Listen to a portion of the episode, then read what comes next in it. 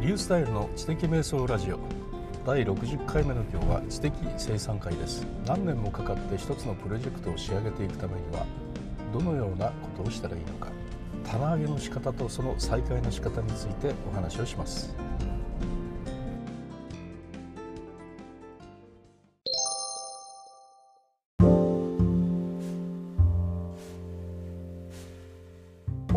はい、えー、今朝週末の朝これから一仕事をしにファミレスの方へ向かっているところです。えっと今日はですね昨日あの毎週やっている金曜日のですね夜の9時半から行っている YouTube ライブ、えー、ライフハックについて語り合うというですね同じ YouTube 仲間の幸太郎さんが読んでくださってそこでコラボのあのライブをするという YouTube ライブです。で内容はあのライフハックについてですね。それについて、えー、2つほどネタを持ち寄って、えー、2人で話し合うと、まあ、いろいろ質問しながらね話し合うという。そういうようなあのライフハックに関する YouTube ライブをやってるんですね。で私はまあ相変わらずあのマインドマップを使ってプレゼンをしながら話すというあの手法によって話をしているんですが、えー、これも第8回になります。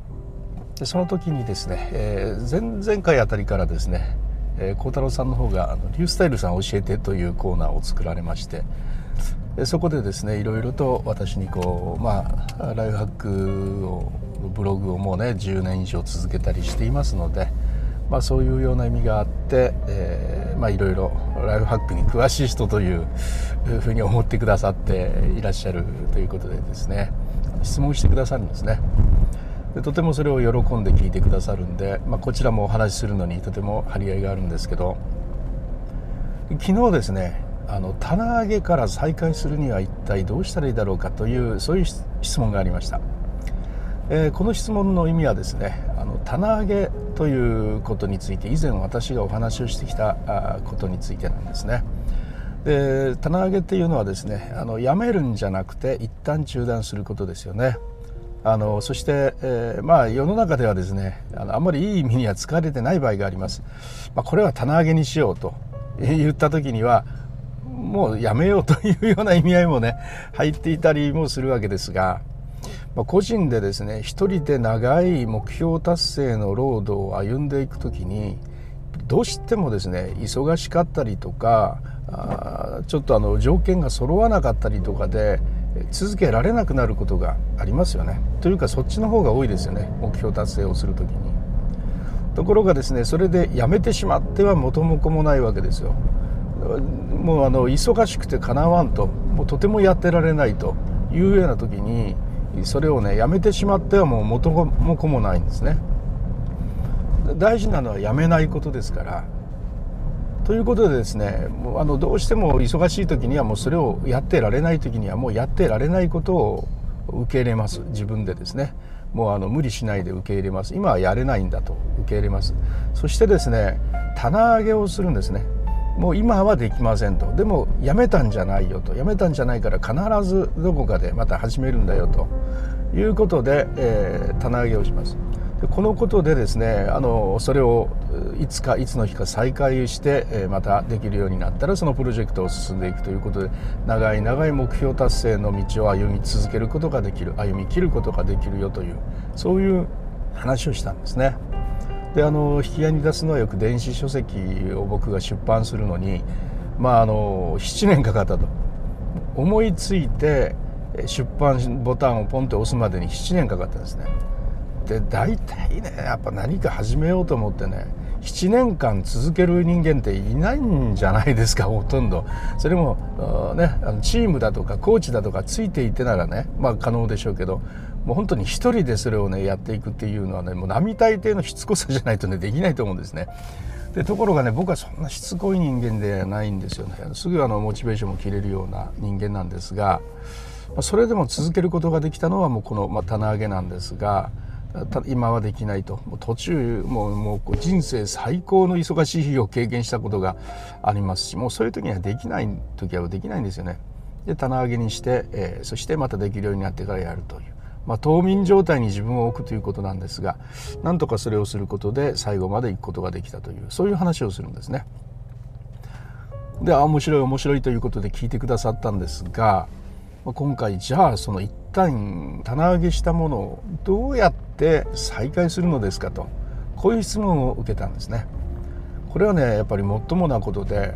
本自分としてはですね棚上げしたのかやめたのかもうそういうことなすら忘れてしまうはずなんですよね忙しくてもうやめたという時にね、えー、2ヶ月経って3ヶ月経って忙しくなくなった時に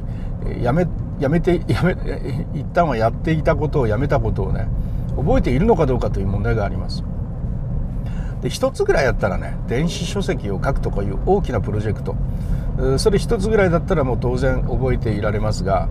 まあ世の中でねいろんなことをね達成したいじゃないですか。ダイエットでね何キロ痩せたいとかいうことも含めてね。それらをねやっていこうとしてそして棚上げしていくとねあの10個も20個もなるわけですよその棚上げしていること覚えていられるわけがないですよね。はいそういうことでねあのお聞きになったんだというふうに思うんですけどはいこれですねやっぱり秘密がありますね。それはですねあの常にこれは棚上げしていることがいくつあってこれとこれが棚上げしてて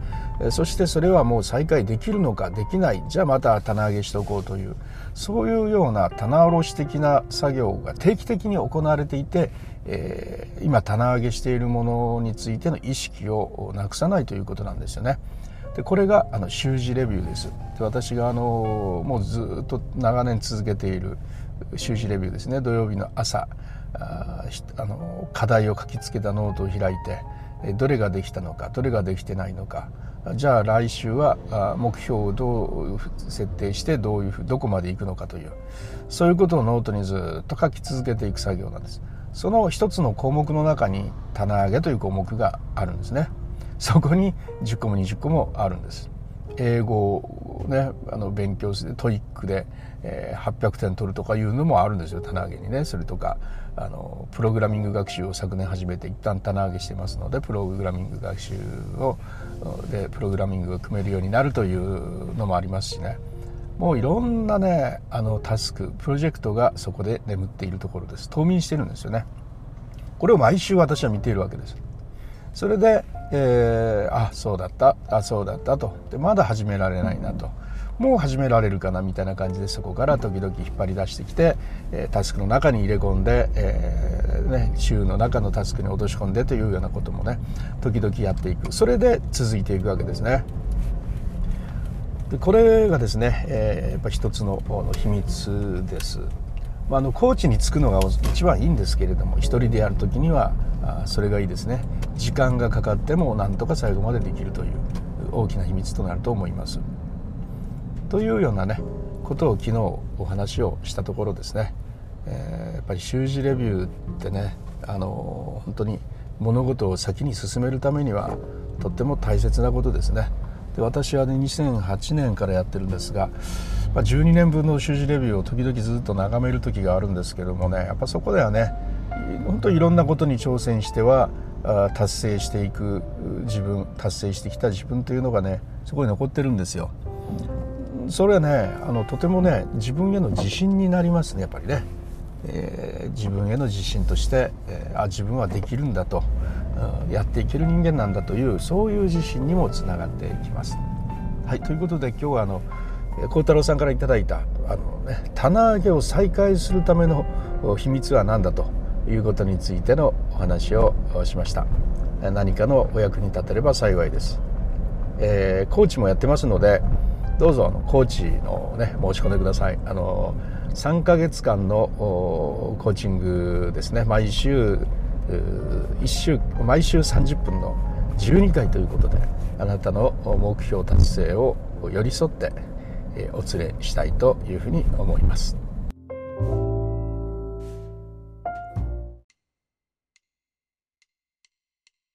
はい、いかがだったでしょうか？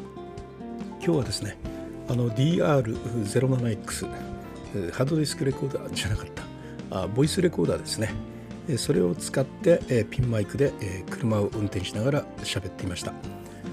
さて、目標を達成するっていうことはね本当に難しいことですがやめてしまわないということがね本当に大切なことなんで、